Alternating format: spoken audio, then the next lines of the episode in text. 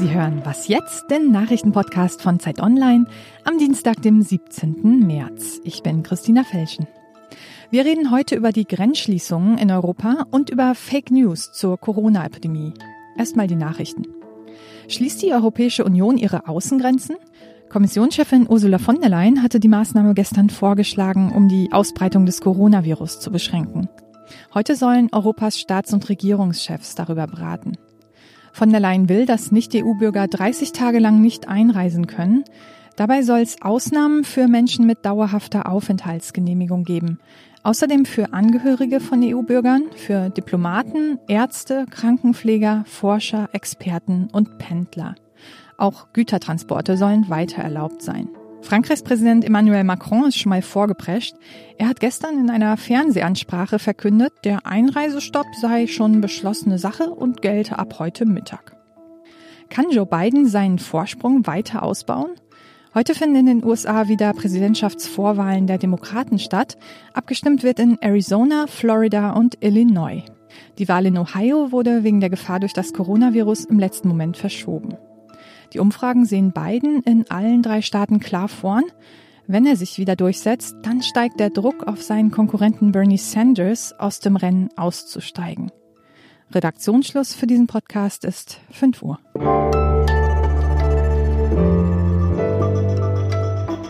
Das Politikteil. Hä? Was für ein Teil? Na, das Politikteil. Der Podcast von Zeit und Zeit Online. Ah, das Politikteil. Jede Woche zwei Moderatoren, ein Gast. Und ein Thema, das uns wirklich interessiert. Mit Tina Hildebrand und Heinrich Wefing. Und Eliana Grabitz und Marc Brost.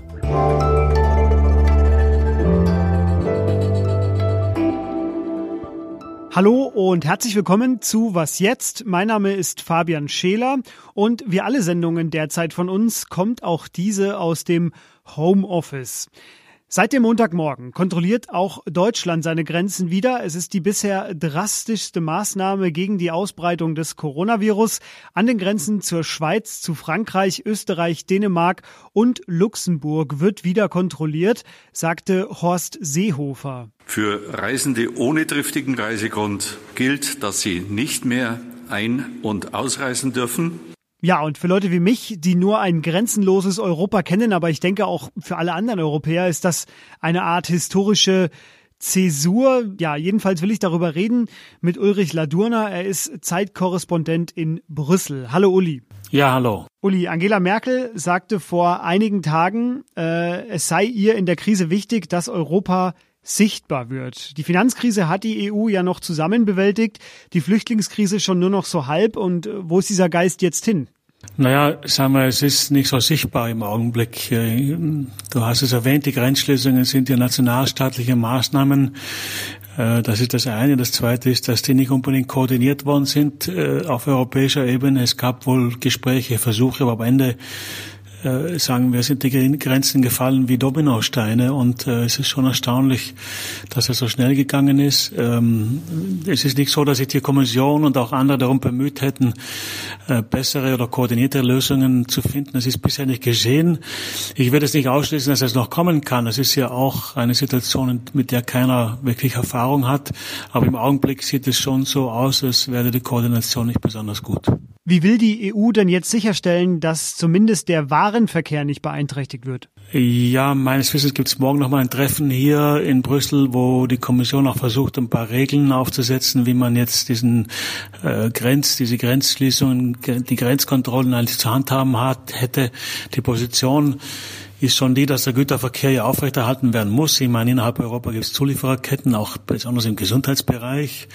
Und da gibt es ja viele Produkte, die jetzt äh, unbedingt gebraucht werden. Also ich glaube schon, dass äh, der Güterverkehr aufrechterhalten werden wird und diese Grenzschließungen vor allem Personen betreffen wird.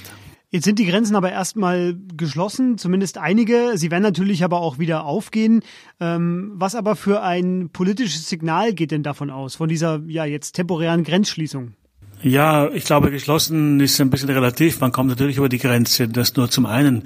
Aber das symbolische, ähm, das symbolische Botschaft ist natürlich schon äh, die, dass man sagt, äh, in Zeiten der Krise, wir sind im Moment in Zeiten einer Krise, verlässt man sich doch lieber auf den Nationalstaat und nicht auf Europa. Äh, das ist natürlich äh, keine äh, gute Nachricht. Es ist jetzt noch zu früh, um zu sagen, dass Europa jetzt komplett versagt hat. Das würde ich jetzt nicht sagen. Man muss abwarten, man wird sehen, wie man weiter zusammenarbeitet. Aber im Augenblick ist schon die, die, die Botschaft, die von diesen Entscheidungen ausgeht, der Nationalstaat macht's und nicht die Europäische Union. Uli hatte schon gesagt, äh, am Dienstag, also heute, wird es noch einen EU-Sondergipfel geben mit allen Staats- und Regierungschefs, denn neben Deutschland kontrollieren unter anderem jetzt auch Dänemark, Polen, die Slowakei, Tschechien, Österreich und Litauen wieder ihre Grenzen. Vielen Dank dir, Uli, für diese Einschätzung. Gerne.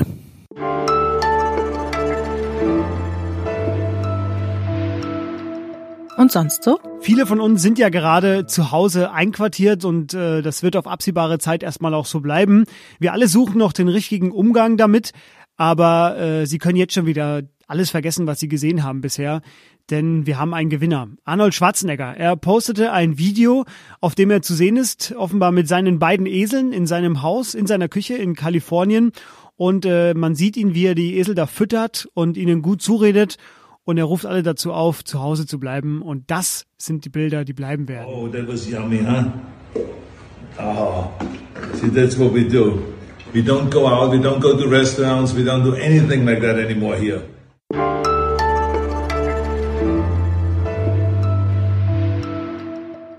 Knoblauch hilft gegen Corona, die Supermärkte schließen bald oder wie am vergangenen Wochenende, die Uni Wien habe herausgefunden, Ibuprofen verschlimmert den Verlauf einer Corona-Erkrankung. Man solle deshalb darauf verzichten und das jetzt auch inoffiziell weiterverbreiten. Das erzählte eine Frau in einer Sprachnachricht, doch es waren Fake News, wie die Uni Wien wenig später mitteilte. Und doch haben solche Nachrichten gerade Konjunktur. Vermutlich millionenfach werden sie weitergeleitet.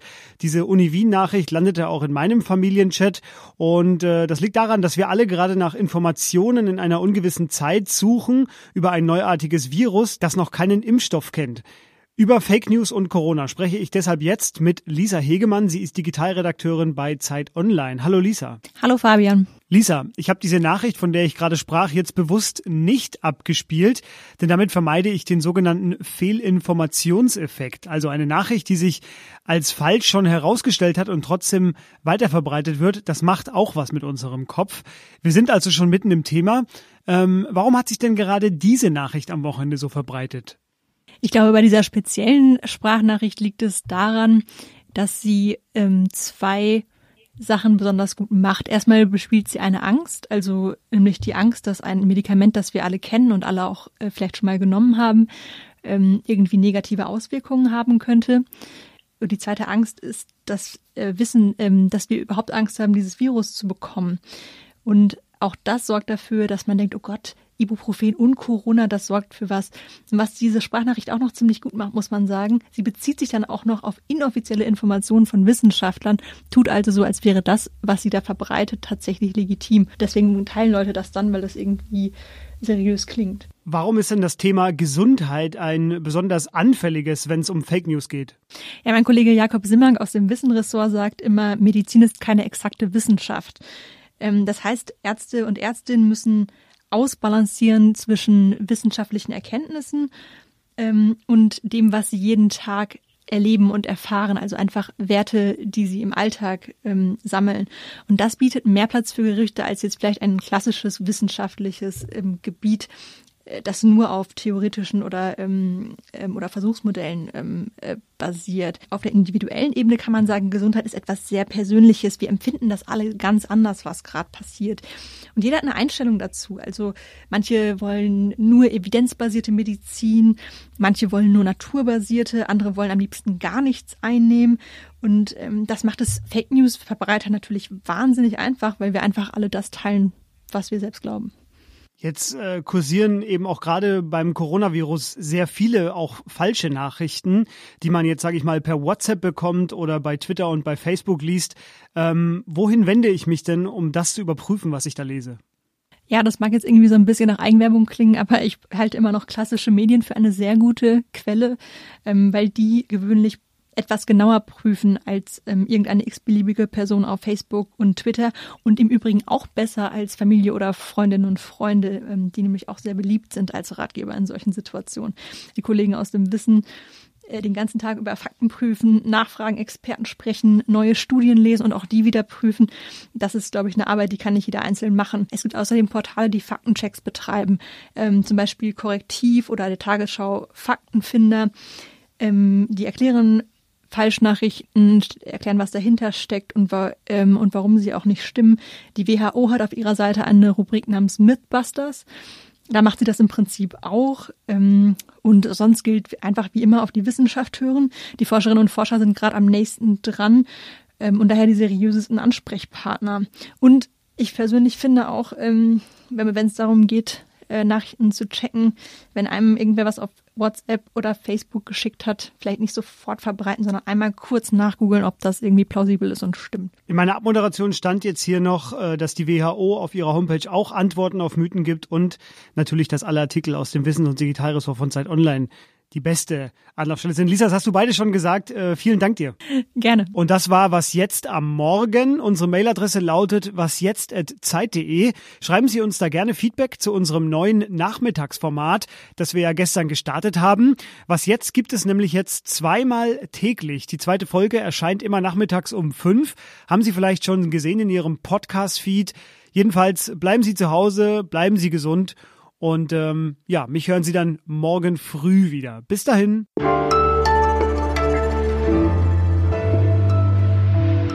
Die dümmsten Fake News, die du jemals gelesen hast, was war das? Ach Gott, also tatsächlich in der Corona-Krise stammt die vom indischen Ministerium für Ayurveda, Yoga und Naturheilkunde. Ähm, das hat behauptet, homöopathische Behandlung könne gegen das Coronavirus helfen. Kann man ja nicht oft genug sagen, daher auch nochmal an dieser Stelle, laut Wissenschaft hilft Homöopathie nicht über den Placebo-Effekt hinaus.